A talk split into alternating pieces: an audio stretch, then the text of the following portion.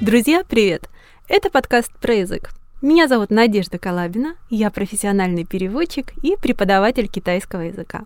В этом подкасте мы говорим о языке и переводе. Что делать, чтобы наконец заговорить на иностранном языке, начать его понимать, как преодолеть трудности перевода, о научных исследованиях лингвистики, о личном опыте и других интересных вещах.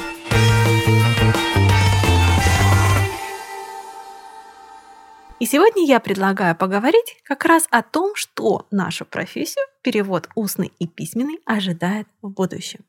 Вообще, тема эта сейчас беспокоит многих, хотя не все признаются. Пару недель назад я была на встрече Петербургского клуба переводчиков, и мы там как раз говорили о том, на что способны нейросети. То есть те самые языковые модели, тот самый чат GPT и прочие, о которых сейчас все так много говорят.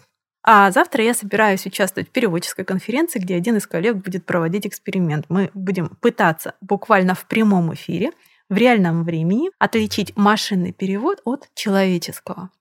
Я думаю, что будет интересно. И, скорее всего, я сделаю даже вторую часть этого подкаста для того, чтобы обсудить, что у нас получилось. Возможно, даже приглашу кого-то из коллег. Ну а сегодня предлагаю поговорить о том, что же все-таки сейчас происходит. Если мы вернемся назад по линии времени, то вспомним, что еще несколько лет назад машинный перевод вызывал только смех и шутки. Он был корявый, нелепый, какой-то совершенно дурацкий. Но после того, как в какой-то момент для машинного перевода стали использовать нейросети, ситуация поменялась. И, в общем-то, сейчас в письменном переводе машины довольно сносно справляются с какими-то шаблонными текстами, с юридическими документами, с несложными техническими описаниями, но Правда, пока еще без участия человека не обойтись. Ну, просто потому что нейросеть, которая делает перевод, пока еще не в состоянии учесть все значения слова. Она не может учесть э, назначение перевода, для кого он делается. Она просто строит текст, который выглядит для ее машинной логики стройным и правильным. А причем интересный факт, если дать нейросети уже готовый текст на перевод, то она с переводом справится хуже, чем если предложите сначала текст сгенерировать, а потом этот самый ею самой сгенерированный текст перевести. Вот тогда у нее все получается просто замечательно. И у нас с вами появился новый инструмент, который многие начали довольно активно использовать. Например, я в последнее время все чаще вижу объявления о том, что требуются не переводчики, а постредакторы. То есть люди, которые будут исправлять за машиной ошибки, которые она сделала во время перевода. И, откровенно говоря, такая работа, она оценивается сильно дешевле, чем полноценный перевод. Хотя коллеги, если постредактуру делали, то многие из вас подтвердят, силы времени на это уходит ну, примерно столько же, сколько на полноценный перевод. А иногда, если особенно это какой-то сложный текст, то машинный перевод приходится выбрасывать в корзину и переводить нормально, по-человечески. Но нейросети эволюционируют, заказчики стремятся свои расходы сократить, поэтому все-таки вот эта вакансия постредакторов, она будет появляться все в больших объемах. А что же делать нам, людям?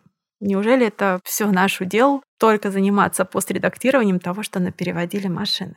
Ну, на самом деле, в тех отраслях, где меньше всего шаблонов, где нужно креативное мышление – вот то самое чувство языка, это транскреация, ну, то есть когда нам нужно какое-то произведение, например, не просто перевести, а адаптировать из одного культурного кода в другой, чтобы он, он был интересен, понятен.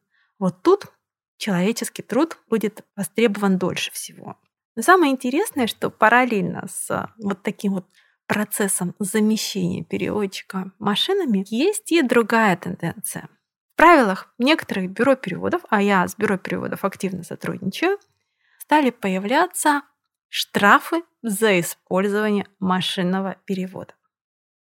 Ну, то есть, если переводчик попытается просто сделать копипаст из э, Google Translate или другого сервиса, то у него будут неприятности. О чем нам это говорит? Ну, как минимум, о двух вещах. Многие попытались так сделать, ну, раз уж правило введено. И второе, качество машинного перевода клиенту не совсем уж нравится. То есть нужно либо переводить человечески, либо редактировать за машиной. Но ну, у нас есть и легальные, так сказать, средства производства для переводчиков. Это так называемые кошки. Cat Tools. Удивительно, что некоторые из моих коллег, особенно начинающие, до сих пор не знают, что такие программы существуют и что они нам очень помогают в работе. Я в двух словах скажу о том, что это программа памяти переводов, и они помогают нам работать над какими-то масштабными проектами, а, соблюдать единство терминологии, ну, чтобы, например, во всем тексте какое-то название или имя или термин переводились одинаково. Ну, не так, чтобы на одной странице человека звали Джан Ян, на второй Джанг Янг, на третьей Джон Ян, да, чтобы вот было одно имя и было понятно, что речь идет об одном человеке. Самые известные, самые популярные кошки, которыми чаще всего переводчики пользуются, это назову несколько, Smart Cat, Phrase, который раньше назывался MemSource, это тот же Традос, их достаточно много, но появляются новые. А, и если вам тема интересна, если вы, например, собираетесь стать переводчиком, готовитесь к этому, то можно поизучать этот вопрос. Думаю, найдете для себя много интересного. Ну а возвращаясь к эволюции профессии, давайте вспомним, что там происходило. Сначала нам говорили, что ну, машины переводчиков вообще не заметят, что это невозможно, и даже перевод текста у них получается какой-то корявый. Теперь стало ясно, что, в общем-то, перевод шаблонных формальных текстов они делают достаточно хорошо. До определенного момента а, мы все были уверены, что ну уж устный-то перевод, он точно останется за человеком. Но тут появились автоматические переводчики, которые переводили как минимум какой-то стандартный набор фраз. А вот совсем недавно на YouTube появилась функция автоматического перевода. То есть фактически это автоматизированный синхронный перевод. И совсем недавно Яндекс представил нам перевод видео в реальном времени. Он пока еще такой сырой, несовершенный, кривенький, но прогресс уже не остановить. То есть фактически это уже шаг в сторону того, чтобы со временем автоматизировать синхронный перевод полностью. Сколько времени на это понадобится, трудно сказать.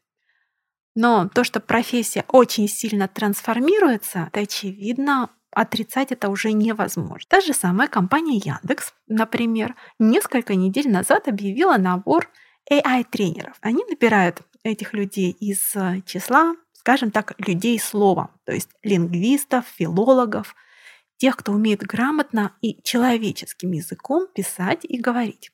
Делают они для того, чтобы новые специалисты поработали с нейросетью и научили ее более человеческому языку и более человечному поведению. Что это для нас означает? Ну, это как минимум означает, что у нас появляются какие-то новые грани у профессии, и вполне возможно, что со временем она очень сильно трансформируется. Знаете, у Стругацких есть такой рассказ, а, называется он «Попытка к бегству». И вот там действие происходит, конечно же, в будущем.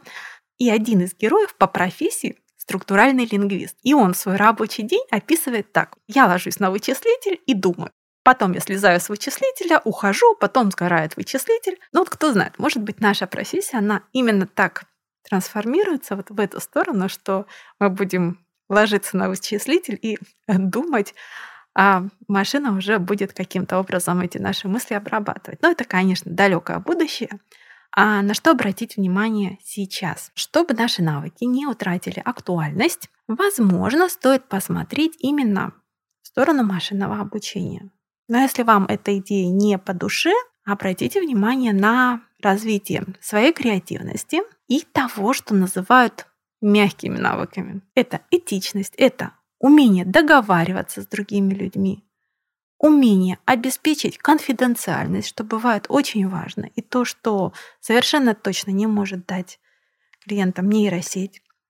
Это умение понимать собеседника именно на человеческом уровне, умение принимать на себя ответственность за результат своего труда, вот это все сфера ответственности человека.